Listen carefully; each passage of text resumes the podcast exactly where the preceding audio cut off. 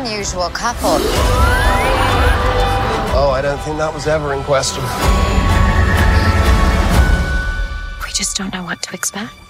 Bienvenidos a un podcast especial dentro de Experimento 626 dedicado a WandaVision. Yo soy Diana Su, me pueden encontrar en redes sociales como arroba Diana Su y no olviden usar el hashtag Experimento 626 para que ahí se concentre toda la comunicación que tengamos alrededor de este podcast y de WandaVision, por supuesto. Pues antes de entrar en materia, tengo el gusto de presentarles a mi querida Vicky Reptile, periodista y amiga sobre todo, con quien voy a estar platicando en este podcast. Ella tenía que estar desde el primer episodio, pero bueno, no pudo por cuestiones de la vida, pero aquí está Vicky porque además ella siempre tiene que, van a conocerla, a quienes todavía no sepan quién es Vicky, tiene tanto que aportar sobre cualquier tema del cual quieras hablar con ella y por eso me encanta platicarla e invitarlo a esto. Así que Vicky Reptile, la encuentran como arroba Vicky Reptile y ahora sí, ya después de esta larga presentación, bienvenida Vicky. Hola Diana, ¿cómo estás? Qué alegría haber llegado finalmente a este podcast para hablar de WandaVision. Estoy muy contenta y con muchas ganas de hablar. Me gusta que ya hayas anticipado que me gusta hablar, así que vamos por esto. me encanta porque además ya habrán escuchado el acento de Vicky. Vicky está en Argentina conectándose aquí conmigo para hacer esto, así que podemos decir que esto es un podcast internacional y que estamos eh, mezclando diferentes visiones y, y, a dos periodistas diferentes. Así que estoy muy emocionada, espero que la gente le guste, ya nos contarán lo que van opinando episodio tras episodio. Pero bueno, regresando a lo que es esto, todos los lunes nos van a poder escuchar hablar sobre el episodio de WandaVision que salió el viernes anterior. Una breve recapitulación, teorías, easter eggs y básicamente lo que se dijo el fin de semana, así que por supuesto que esto va a estar lleno de spoilers. Ya hice el episodio, el podcast dedicado al episodio 1 y 2 de WandaVision y en este momento empezaremos a hablar de lo que sucedió en el episodio 3. Pero antes que nada, Vicky, yo quería comentarle estos datos curiosos. Se acordarán que en el podcast pasado les conté que WandaVision era la producción de Marvel Studios con la mejor calificación en Rotten Tomatoes. Pues ya no. Al día de hoy, la, calificación que tiene es de 94%, lo cual hay que decir que es bastante buena, pero Black Panther ya retomó el primer lugar con 96% en, en esa página que es tan polémica. Ya, solo quería contarles como dato curioso. Es interesante igual que siga Black Panther en, la cima porque es la película que llevó a, a Marvel a los Oscars, ¿no? Así que tiene su lógica que sea la número uno pero bueno, WandaVision también está ahí. Creo que es la primera puertita que estamos atravesando para este conjunto de series que sabemos que se vienen en el futuro y esta nueva fase, así que es una buena puerta de entrada, un 94%. Y es lógico, ¿no? Que cuando se van sumando las, las reviews, las reseñas y críticas de más personas, pues la calificación puede ir variando. Pero bueno, ya como paréntesis, ya que nos adentramos en este tema, me impresionó, por ejemplo, lo que pasó con Mujer Maravilla 1984, que empezó con una calificación bastante buena, no sé si tenía 70 o 80%, que estaba en esto que le llaman fresh en Rotten Tomatoes, y de repente cayó y ya, ya estaba en esta calificación, creo que es abajo de 6, ¿no? Cuando ya las cosas son como reprobadas.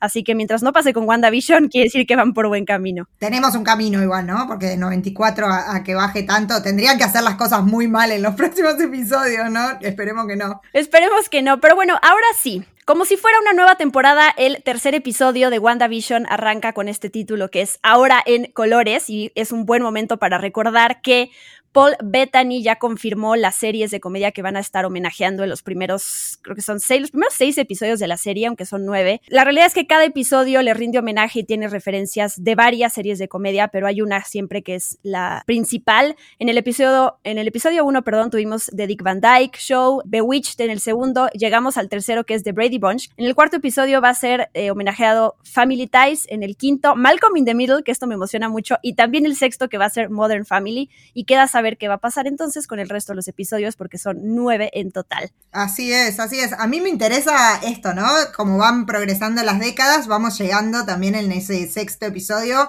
a una serie mucho más actual como es Modern Family. A mí la verdad es que me interesa mucho cómo va a ir progresando la estética de la serie a lo largo de cada episodio, ¿no? Y qué nos espera en esos tres, en el 7, 8 y 9, que no tenemos a qué series van a homenajear. tengo mucha curiosidad. Yo también, y me imagino que también para esa gente que se está adelantando y, juzgando a WandaVision de que no tiene nada que ver con el estilo y con la esencia del universo cinematográfico de Marvel, lo cual yo de entrada descalifico completamente porque a mí me encanta que a nosotros como público nos, nos den cosas nuevas y nos reten y, nos enseñen con todo lo que se puede jugar con este universo. Pero yo sí creo además, y se nota a partir del, del tercer episodio más que con los pasados, que va a haber un montón de acción y un, montón de intriga y un montón de momentos de suspenso y pues que nos van a llevar a, todo lo que también nos encanta de este universo. Eh, regresamos a que el tercer episodio de WandaVision tiene esta estética de una sitcom que se llama The Brady Bunch. Rápidamente para que sepan, fue creada por Sherwood Schwartz, se emitió entre 1969 y 1974 y gira en torno a una familia que tiene seis hijos. Y si quieres, Vicky, varios momentos del show es que vemos estas referencias, si quieres rápidamente menciona son. Sí, básicamente tiene que ver con los títulos tanto del principio como del final, ¿no? Los vemos en las placas finales del episodio, aparecen todos los personajes de WandaVision como en unos cuadraditos que en realidad en WandaVision son hexágonos, ¿sí? Una figura que se viene repitiendo todos los episodios. Bueno, en The Brady Bunch las placas finales también eran como pequeñas plaquitas cuadradas con las caras de todos los personajes. Después también eh, vemos el decorado de la casa de Wanda y Beast, es muy similar al de la casa de los Brady Bunch. También cuando lo vemos en, en los títulos iniciales a Vision armando un columpio, en los títulos de Brady Bunch pasaba exactamente lo mismo. Y también, por supuesto, aparece una muñeca con la cual Vision está practicando poner pañales a, los bebés que están por llegar. Eh, y bueno, esa muñeca se hizo muy, muy famosa por esta sitcom que, de la que estamos hablando, que es The Brady Bunch. Sí, en un ratito vamos a hablar de un poquito más de ella, porque además ahí hay una reflexión que yo encontré de un usuario en Rotten, en Rotten Tomatoes, en Reddit, súper interesante. Pero bueno, algo que me gusta también que aparece en los créditos iniciales y a lo largo de la serie es, por ejemplo, estos momentos como cuando Wanda está sentada en el sillón de su casa y está leyendo una revista que es Glamorous, y en la portada vemos a una mujer en traje de baño rojo que hace referencia a estos pues disfraces de Scarlet Witch en, los cómics. O por ejemplo también cuando Vision, ya mencionaste que está en esta parrillada, que está creo que preparando hamburguesas, la camisa que trae puesta es verde y tiene unos puntitos amarillos. Y no solo, no solo en esos momentos, los columpios que ya mencionaste también tienen estos colores que visten los personajes en los cómics. Entonces son estos, estos tipos de detallitos que no es que vayan a modificar la narrativa, pero bueno, cuando te das cuenta de ellos como que los agradeces. Sí, sí, porque juegan también con el ojo entrenado de el fan, ¿no? Que está buscando como esos easter eggs que hacen a la experiencia. Digo, no van a cambiar la, narrativa tal cual, como vos decís, pero sí aportan un poco a la experiencia para el fanático, ¿no? Sí, ¿qué, qué tenías tú ahí? Una información sobre esta tienda que aparece en la serie que se llama Wentworth, en donde los vemos salir con una camita para el bebé. Sí, bien, aparece una tienda que se llama Wentworth, como vos dijiste. Hay un personaje dentro de Marvel que tiene ese apellido Wentworth, que es Deidre Wentworth, conocida como Superia. En algún momento este personaje también se convirtió en Mrs. Marvel, que es un personaje que se supone que va a aparecer en la segunda película de Captain Marvel. Y además esta, que este personaje, que en un principio es una villana, eh, tiene algún contacto con AIM, que es otra de, esos villanos que estaban surgiendo en las teorías en los primeros episodios. Yo escuché que los mencionaste en el, en el primer especial donde hablabas del episodio 1 y 2. Así que me parece que también otro guiño, ¿no? A todas estas cosas dentro del universo de Marvel que, hacen a la experiencia más completa. Pasamos a las siguientes escenas del tercer episodio. Wanda está embarazada, ya tiene el cabello largo, esta ropa también que me encanta, los outfits, los que van saliendo en la serie. Pero bueno, vemos una escena en donde el, está el doctor en la casa de Wanda y de Vision, está revisándola ella y a su embarazo, que por alguna extraña razón de la noche a la mañana ya tiene al parecer cuatro meses y de repente más adelante vemos que tiene seis. Entonces, y bueno, después nacen los bebés, ¿no? ¿Qué referencia podría haber ahí a un cómic, que me parece que es el Avengers 1900, no, 1197, ¿no? Sí, sí, entre el, entre el cómic Avengers 197 y el 200 hay una historia muy similar, pero no es a Wanda a quien le sucede, sino a Carol Danvers, ¿sí? A nuestra capitana Marvel como la conocemos en las películas. Eh, es ella, ¿no? La que sufre un embarazo que se, se realiza en su completitud, digamos, en pocas horas. Todo surge de una conversación que Carol Danvers en el cómic está teniendo con Wanda, justamente, donde habla Wanda sobre todo de las frustraciones de querer tener un hijo. Y de repente Carol se empieza a sentir mal, se enferma, tiene fiebre, se acuesta y al cabo de unas horas está embarazadísima, pobre. Va pasando así muy rápido, tipo al día siguiente está de seis meses y así como vimos en el episodio de, de WandaVision, ¿no? Es como eh, la, misma, la misma historia, pero en el otro personaje que estaba en esa conversación. Nos saltamos algunos momentos del episodio, tampoco es que vamos a recapitular exactamente todo, pero ahí vemos al vecino Herb, Wanda de repente empieza a sentir las primeras pataditas del bebé y quiero eh, detenerme en ese momento en el cual empiezan a hablar sobre los, el posible nombre al bebé, ¿no? Porque todavía no sabemos que van a ser gemelos y entonces Vision le quiere poner Billy y Wanda le quiere poner Tommy, es, es, muy interesante porque Vision explica que le quiere poner Billy por William Shakespeare y dice la, la, frase en español es, el mundo es un escenario, los hombres y mujeres actores, que en inglés es, all the world's a stage, men are merely players, ¿no? Y justo pensando en esta realidad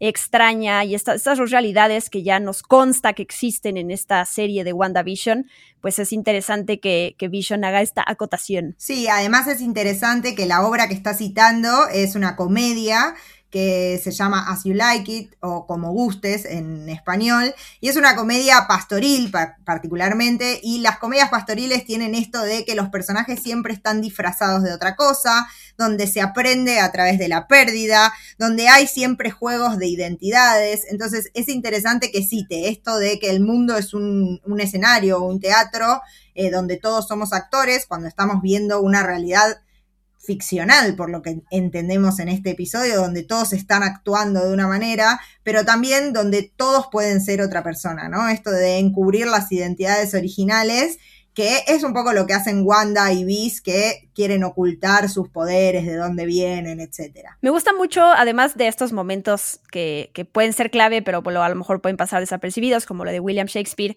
cuando se preparan a, a ser papás y este, las actividades que empiezan a hacer, me hubiera, sí me hubiera encantado, la verdad, ver muchos más chistes relacionados con esto, porque hubiera estado tierno. Sé que es una serie que dura, digo, cada episodio dura 25 minutos, entonces no hay tiempo para eh, detenernos en estos detalles, pero bueno, ya mencionaste tú hace rato que vemos a Vision ponerle el pañal a una muñeca y entonces Wanda lo cronometra para saber si ya están listos, ¿no? Para tener a un bebé. Y aquí hay un dato muy interesante que es esa muñeca con la cual Vision practica el cambio de pañales es Kitty Carrial, que tú ya lo dijiste hace rato.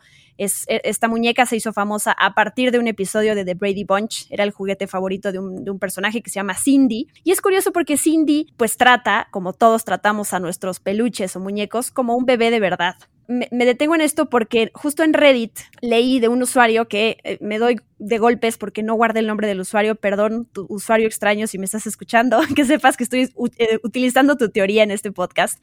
Pero bueno, la reflexión de este usuario, que era algo así como doctor no sé qué, dice, Cindy Brady trata a la muñeca como a un bebé real, aunque sea falsa. La propia Wanda tiene bebés falsos, porque pues no puede tener hijos en realidad con Vision, ¿no? Y al rato hablamos más de esta teoría, pero bueno, en el episodio de The Brady Bunch, la muñeca de Cindy desaparece y ella culpa a su hermano. Eh, al final su hermano es inocente, pero termina con sus ahorros comprándole una nueva muñeca a Cindy. Por un lado, podría ser como un presagio de lo que, si conocemos los cómics, sabemos que pasa con los bebés de Wanda, que ahorita le, cedo la palabra a Vicky, pero la otra cosa que puede ser es que esto hace referencia a que el propio Vision, él es como una especie de, la, ser la, muñeca o el muñeco de Wanda. Thanos lo destruye y entonces por todo lo que pasa sabemos que Vision de alguna manera está ahí presente en esta realidad extraña de Wanda. No sabemos si Wanda lo controla o no, pero la realidad es que es una especie como de, de títere o de marioneta de Wanda, lo vamos a descubrir, pero haciendo esta referencia súper profunda a partir de una muñeca,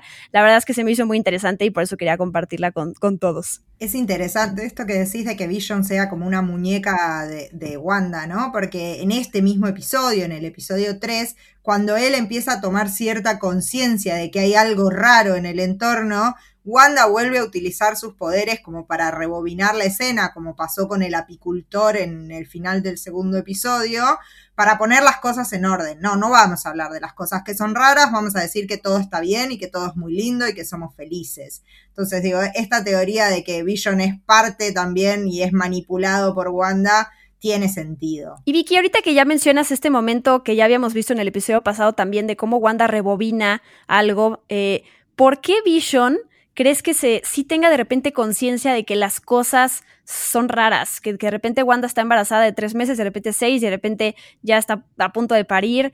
Eh, porque bueno, eh, sé que no tienes la respuesta correcta aún, pero el hecho de que Vision sí, se, sí tenga esta conciencia de que algo extraño pasa, también es raro, ¿no? Sí, es raro, eh, pero creo que es parte de los poderes de Wanda, ¿no? Creo que nos estamos empezando a dar cuenta de que es mucho más poderosa de lo que creíamos y que puede controlar la realidad no solo de ella, sino de todos. Y me parece que si Vision realmente está vivo, puede llegar a tener, ¿no? Como esta conciencia de no, para acá las cosas son un poquito raras y si no está vivo, puede ser el mismo subconsciente de Wanda tratando de alertarla de que lo que está haciendo está mal. Porque también, digo, esa es otra de las grandes preguntas del show, ¿no? ¿Qué pasó con Vision? Porque hasta donde sabíamos, no había sobrevivido al final de Endgame. Entonces, ¿qué es esto que estamos viendo en pantalla? ¿Es una recreación de Wanda o de alguna manera que todavía no nos han explicado? Vision volvió a la vida y Wanda lo está manipulando para lograr esa vida normal que desea para no volver a estar en riesgo los dos. Ay, qué emoción. Una de las cosas que más disfruto yo de, de poder hacer estos episodios y especiales, pues son las teorías, porque todo es posible, hasta se me pone la piel chinita. Regresamos al momento en el cual empezamos a ver a Wanda que tiene contracciones y cada vez que las tiene, por el, poder que tiene, pues empieza a causar eh, caos en el vecindario y en su casa, ¿no? Se prenden las cosas, se va la luz de todas las casas.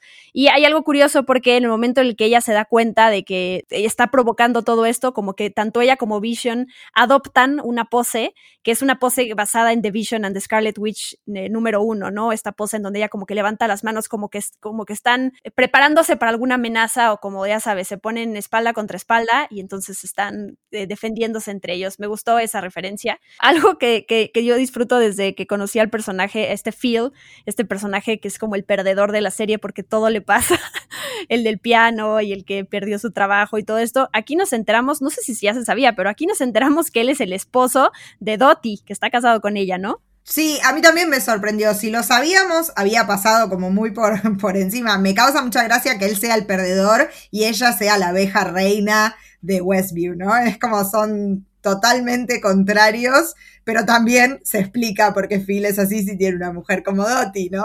me causa mucha gracia. Sí, totalmente. Y hay, es importante porque en ese momento, en esa pequeñita, pequeñita escena en donde ellos están en su casa y se va la luz, Phil está sentado en el sillón, está leyendo un periódico que tiene el titular que dice Two fire hydrants added on Main Street, que es como dos hidrantes, esta toma de agua, eh, añadidos en la calle principal. Lo que es curioso es que como la, manera en que él está deteniendo el periódico, el papel está doblado y entonces no se lee hydrants, se lee to fire hydra.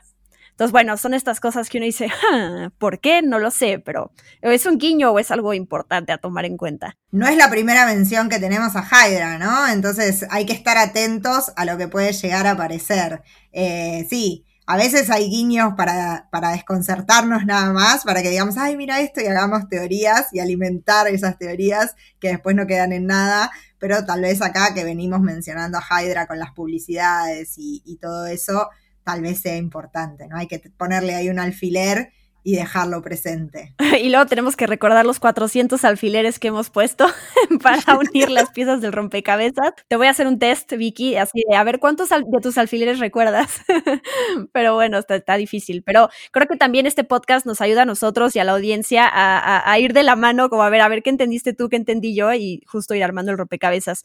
Se rompe la fuente de Wanda en algún momento y empieza a llover en su casa. Y ahora sí llegamos a este tercer anuncio que vemos en, el, en, en la serie hasta ahora, que está dedicado a este jabón de super lujo de Hydra. Sí, así es. Es el tercer anuncio que tenemos. Vimos el de la tostadora de Stark Industries, el reloj y ahora tenemos este jabón de Hydra que a mí me causó muchísima gracia porque eh, no sé si todo el mundo la ha visto porque es una serie que, que ha pasado medio sin pena ni gloria, que es Agents of Shield, donde hubo alguna mención a un jabón de Hydra en, la cuarta temporada, donde particularmente, y esto es lo que más me gusta de, de esta mención que hicieron, los personajes de Agents of Shields también se encuentran en una realidad paralela, que es el framework, que está creado por una inteligencia artificial. Entonces es interesante que traigan de una serie que también está dentro del canon del MCU, algo que estaba en una realidad alternativa hacia esta realidad alternativa que es la de WandaVision. Eh, en, esa, en ese episodio particular de, Agents of Shield, Phil Coulson, que en esa realidad paralela donde están metidos, que es como de una inteligencia artificial, no es un agente de Shield, es solo un profesor de secundaria que le gustan las teorías conspirativas. Y entre esas teorías conspirativas que le gustan, cree que Hydra controla al mundo a través de un jabón al cual le ponen ciertos químicos que facilitan ese control. Entonces, cuando vi la mención del jabón en WandaVision, enseguida me vino a la cabeza esa teoría loca de Phil Coulson dentro del framework. Eh, y me parece una buena conexión, ¿no? Digo, es como, tal vez, tal vez tengamos suerte de ver algo más de los personajes de Agents of Shield en alguna de las series que están apareciendo ahora en Disney Plus. Wow, y me gusta, hay que mencionar estos personajes que salieron en los primeros dos anuncios, eh, la mujer y el hombre, que aquí al parecer vuelven a ser los mismos, ella y luego la voz de él eh, están ahí presentes. Yo leí por ahí que esta, la presencia de estas personas podría como que jugar, estar jugando en la memoria de WandaVision como sugiriendo que son sus papás. ¿Sabes? Eso leí, eh, no sé si tú habías leído esta teoría, pero bueno, no, hay algo extraño ahí, digo, sabíamos con el tostador y lo de Stark Industries, que fue lo que terminó matando a sus papás con esa explosión, entonces uno nunca sabe. Sí, considerando sobre todo que muchas de las cosas, digo, hay la teoría más grande, digamos, o la más firme es que es Wanda quien está creando todo esto, entonces cada cosa que vemos podría ser una representación de algo que está en su mente no es disparatado pensar que esos que aparecen ahí tal vez sean sus padres quién sabe, ¿no? Tal vez sea su forma de representar esas dos figuras. Sí, suena bien, suena bien, pero bueno, ya, ya, ya vemos cómo, ya veremos en el futuro cómo se unen estos anuncios. Después regresamos a este programa de WandaVision, vemos a que Wanda sigue con contracciones, eh, Vision va por el doctor. A mí lo que me llama la atención aquí es el nombre del doctor, que es Dr. Stan Nielsen, que bueno, para mí Stan es la, referencia a Stan Lee, no sé, no sé si tú lo pensaste, y Nielsen, no sé, Nielsen, Nielsen Ratings podría ser, no sé.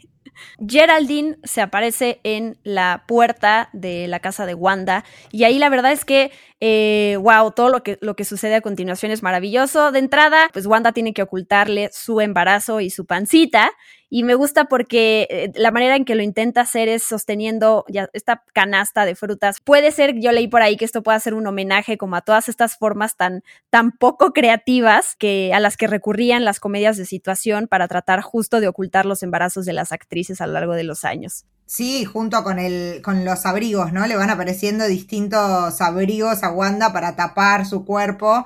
Digo, un poco se sigue haciendo en televisión eso, ¿no? De que cuando una actriz está embarazada de repente y no, no contribuye a la narrativa de, lo que está haciendo, le ponen ropa más holgada, la muestran de planos más, de, para más arriba. Eh, a mí también me causó como, como gracia y ternura, ¿no? Varias cosas que pasan, eh, Geraldine platicándole de su jefe y se termina dando cuenta que Wanda está embarazada, Vision regresa con el doctor, lleguemos a ese punto en el cual Geraldine le ayuda a Wanda a parir, nace un niño al cual le ponen Tommy y bueno, más adelante con otras contracciones nace un segundo bebé al que le ponen Billy. Quisiera rápidamente, porque sé que es una historia larga y serían también muchos cómics que tratar, platiquemos de la historia de Billy y Tommy, eh, los hijos de Wanda y Vision en, en los cómics y rápidamente lo que pasó con ellos.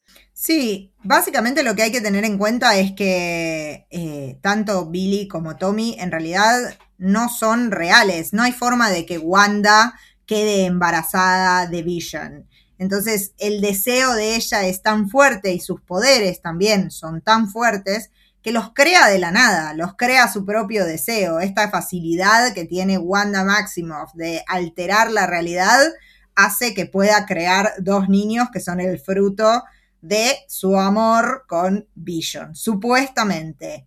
Porque en realidad tienen algo en particular que creo que vos lo habías mencionado en el episodio anterior, pero si querés puedes mencionarlo ahora. Sí, claro, pues e, es esta conexión que tienen con Mephisto, ¿no? Que al parecer estos bebés salen como de, del alma de Mephisto. Mephisto básicamente es como el Satanás de Marvel, algo así. Y lo que pasa más adelante es que Wanda pierde a estos hijos y entonces su mentora o esta bruja poderosa de la cual vamos a hablar un, poquito más adelante que ya había mencionado que es Agatha Harkness le ayuda a borrar el recuerdo de que ellos existieron se crea también esta realidad perfecta en la que Wanda vive eh, justo para no pensar en los traumas que tiene. ¿Qué pasa más adelante? Que todo esto deja de funcionar, Wanda recuerda y termina asesinando a la mitad de los Vengadores y mata ahí a Hawkeye y mata a Ant-Man. Digo, estoy haciendo el resumen más resumido del mundo entero, sé que hay muchas cosas en el medio, pero es para que sepan de entrada cómo se puede relacionar lo que estamos viendo en la serie con algo de los cómics, aunque siempre hay que recordar que el universo cinematográfico de Marvel se construye por sí solo, ¿no? No hay necesidad de conocer a detalle los cómics y decir que no podemos entender si no lo hacemos.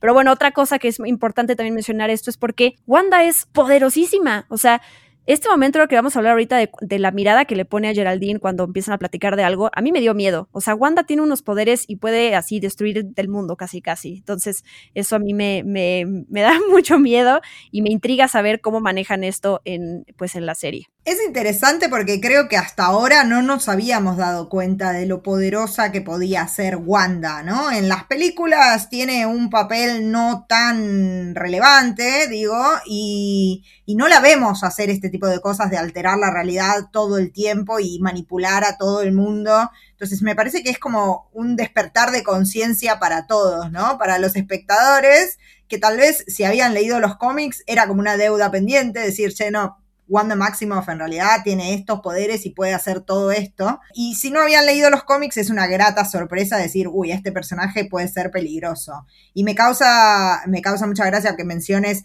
la mirada que le pone a Geraldine, ¿no? Cuando Wanda está acunando a sus hijos, eh, Geraldine le dice, ay, mellizos, no me lo hubiera imaginado nunca. Y ella le dice, yo soy una melliza. Tengo tuve un hermano que se llamaba Pietro. Eh, y ahí es donde Geraldine como que un poco eh, se le cae la fachada y le dice, sí, a Pietro lo mató Ultron. Y ahí es donde Wanda se pone en alerta, ¿no? Como que esta fachada que ella viene construyendo, esta realidad alternativa, se empieza a resquebrajar y empiezan a ingresar estos recuerdos reales, como por ejemplo la muerte de su hermano a manos de Ultron. Y es ahí donde hace la clásica mirada de Wanda Maximoff, que es torcer un poquito la cabeza y mirarla con una mirada asesina que como vos decías, da miedo. Eso, totalmente. Es una mirada asesina. El, tono, además, en ese momento cambia drásticamente. La tensión así se eleva a la máxima potencia. Bueno, va creciendo hasta que termina el episodio. Wanda, además, leí por ahí que dio, yo ni lo noté, pero como que recobra su acento eh, después de empezar a cantar esta, esta canción de cuna socoviana para los gemelos. Y bueno, pasan varias cosas en el Inter, ¿no? Por un lado, estamos viendo también al, al doctor Nielsen, después de que Vision le arruina sus vacaciones básicamente para traerlo de regreso a su casa y le dice, bueno, doctor, ya váyase a su viaje y él le contesta, creo que no nos iremos después de todo, los pueblos, ya sabes, es tan difícil escapar. Este, más el, el, guiño también más adelante cuando Agnes está con Herb y están con Vision y, y hay una frase ahí clarísima que le dice Herb a, Vision que además se corta y todos nos quedamos como en estos momentos de no, termina la frase y dinos qué, qué estás queriendo decir. Están hablando de Geraldine y le preguntan a Vision que si Geraldine está adentro en la casa con Wanda, están como muy curiosos de saber y Herb le dice, Geraldine vino porque todos somos y tres puntitos, no sabemos a qué se refiere, pero ¿cómo tú terminarías esa frase? Todos somos prisioneros, pondría yo, o algo así, digo, me parece que va por ese lado, ¿no? Nadie está ahí por voluntad propia. Sí, totalmente, estoy de acuerdo. Tenemos estas dualidades de personajes de no sabemos quién con quién todavía. Y bueno, solo vemos también ahí al pobre Vision que también está desconcertado mientras Wanda está volviéndose loca adentro de su casa. Y sí, o sea, a mí me, impresionó y esto también es mérito de la actuación de Elizabeth Olsen, del el cambio tan drástico en, de, los primeros dos episodios a este momento del, del tercero. Me encanta también eso, ¿no? Si bien no es estas series que vamos a a, ver por las actuaciones. La verdad es que las interpretaciones de ellos están muy bien. Catherine Han, no voy a dejar de decirlo, la amo, me encanta. Y, y sí, ojalá eh, veamos mucho más de ella. Sí, a mí Catherine Han también me gusta y me parece que es una actriz tan versátil, porque donde la pones, triunfa, es increíble. Elizabeth Olsen, la verdad es que le dio en esta última parte de este episodio, sobre todo ese tinte de peligrosidad a Wanda que es lo que viene ocultando, ¿no? Ella viene ocultando que es un personaje peligroso. A mí me, gustó mucho y también me quedé como con esa ansiedad de qué es lo que está pasando y qué es lo que saben los vecinos que no están diciendo y por qué no lo están diciendo. Digo, ¿por qué no confrontan a Wanda y a Viz con todo lo que está pasando? ¿Es porque saben que Wanda es tan peligrosa? Digo, se van acumulando como preguntas, ¿no? Claro, y no, bueno, dentro de la casa también los últimos momentos que pasan. Bueno, primero eh, Agnes ahí le platica a Vision que pues Geraldine es nueva en el barrio y que no tiene esposo y no tiene hogar, ¿no? Como que está muy intrigada con ella.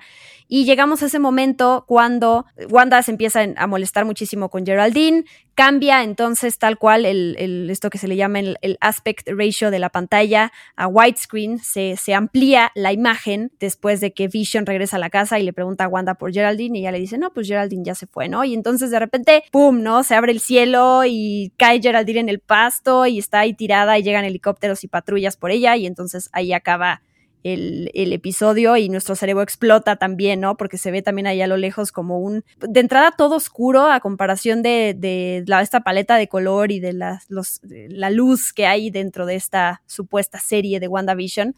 Y como que se ven como que unos postes. Sí, lo que se ve al final es como un domo gigante del cual no se ve nada y lo están alumbrando con unos reflectores y cuando Geraldine cae, la vienen a buscar estas camionetas, helicópteros, que todo tiene el eh, logo de Sword, ¿no? Que es el mismo que ella lleva en el colgante, otra de las cosas que no sé si lo habíamos mencionado, pero que le prende las alarmas a Wanda y la pone en ese estado de, peligrosidad, digamos, ¿no? Es interesante porque ahora Geraldine ya no está dentro de esa realidad y lo habías mencionado vos en el episodio anterior, digo, Geraldine, que en realidad sabemos que no es Geraldine, sino que es Mónica Rambeau, eh, un personaje que conocimos como niña pequeña en la primera película de Captain Marvel y, que en los cómics es la primera Capitana Marvel.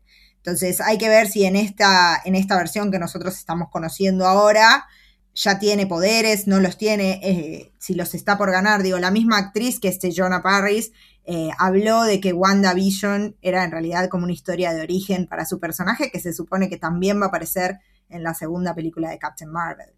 Dos cosas más que también podemos destacar. La canción que se utiliza, Daydream Believer de The Monkeys, que también se escuchó en el tráiler, que también hace referencia a todo esto de alguien que está soñando despierto, ¿no? Y que nos, nos pone otra vez nos regresa a, recordar que estamos en esta realidad que no es nuestra realidad. Y bueno, en, este momento cuando vemos a Geraldine, bueno, ya no sé si le vamos a seguir llamando Geraldine o le vamos a llamar Mónica Rambo, ya veremos en el siguiente episodio, pero bueno, cuando la vemos ahí tirada, aparece, ve un letrero de Westview, de este lugar en donde viven Wanda Vision, muy feo, o sea, todo descuidado, que dice Home it's where you make it. Que bueno, es otra pista a esta teoría de que gran parte de la serie va por, por lo que sucede en House of M y esta realidad que crea Wanda. Sí, yo creo que la siguiente pregunta que nos tenemos que hacer es: ¿quién creó esa segunda realidad? ¿Fue Wanda o no fue Wanda, porque digo, en los mensajes que Sword le manda a través de las radios a Wanda le dice,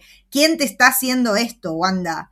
Entonces, la pregunta que nos queda ahora es esa, es saber si es ella la que está manipulando la realidad o si hay alguien más que la metió ahí adentro. Creo que esa es la siguiente pregunta para nosotros, ¿no? Y nos falta cerrar con esto que ya veníamos avisando hace rato, que es, ¿cuál es la teoría de quién es Agnes? Bien, Agnes parecería ser por el momento que podría ser Agatha Harkness, que es una de las brujas originales de Salem y una gran mentora en los cómics para Wanda Maximoff. Y de hecho es una de las que la ayuda en algún modo a lidiar con la desaparición de sus hijos, de sus dos hijos que, como habíamos dicho antes, eran parte del alma de Mephisto. Eh, ¿Por qué creemos que puede llegar a ser Agatha Harkness Agnes? Bueno, primero porque parecería Agnes una contracción del nombre y el apellido eh, de este personaje. Segundo, porque cada vez que aparece Agnes tiene un broche, un colgante, que es muy similar al que tiene el personaje en los cómics. Si quieren, busquen una imagen y lo van a ver, que tiene tres brujas. Y segundo, también se ha mencionado que, y lo vimos de hecho en pantalla en el segundo episodio, que tiene un conejo al cual le llama Scratchy. Y Agatha Harkness en los cómics tiene un hijo, que es un villano, que se llama Nicholas Scratch. Así que todo parecería indicar que Agnes es en realidad Agatha Harkness y tal vez esté allí para colaborar en sacar a Wanda de esa realidad paralela. Ay, me, encanta esta teoría. Ahora queda saber eso, ¿no? ¿Qué personaje está del lado de Wanda? ¿Quién está ahí para protegerla? ¿Quién está ahí para hacerle la vida imposible? ¿Qué onda sigue el misterio alrededor de el esposo de Agnes, ¿no? Que, este tal Ralph, del cual ella se, burla mucho, a unos chistes ahí con humor negro, pero bueno, no sabemos si este es quién es él, si es importante, es relevante, será Mephisto, como ya decían algunos por ahí, entonces ya veremos qué pasa. Vicky, ¿tienes alguna teoría más que agregar o algo más para cerrar este análisis del tercer episodio de WandaVision? No, solo eso, creo que la pregunta general en este momento es quién está creando esta realidad y creo que es eso lo que me queda después de ver el tercer episodio. Me encanta, me encanta, me encanta. Ya muero por ver el siguiente, a ver qué nos trae. Pues gracias a todos los que nos están acompañando en este especial de Experimento 626 sobre WandaVision. Nos escuchamos, recuerden, el próximo lunes sale un nuevo episodio. Lo pueden encontrar todos estos episodios en Spotify, en Amazon Music, en Apple Podcast, Google Podcast, en YouTube también los estoy subiendo. Y básicamente en cualquiera de sus plataformas favoritas para escuchar podcast. Así que muchísimas gracias por acompañarnos y gracias a ti, Vicky, si quieres decir tus redes sociales para que la gente te pueda encontrar y seguir. Como no, me pueden encontrar en Twitter y en Instagram como arroba VickyReptile.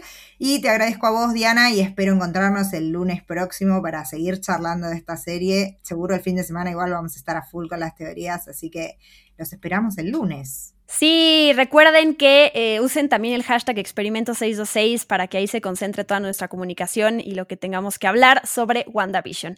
Y pues entonces yo también me despido. Yo soy Diana Su. Nos escuchamos la próxima semana. Bye bye. Howdy, neighbors. Hey, bud. Wanda, what's up? Who are you? I don't know.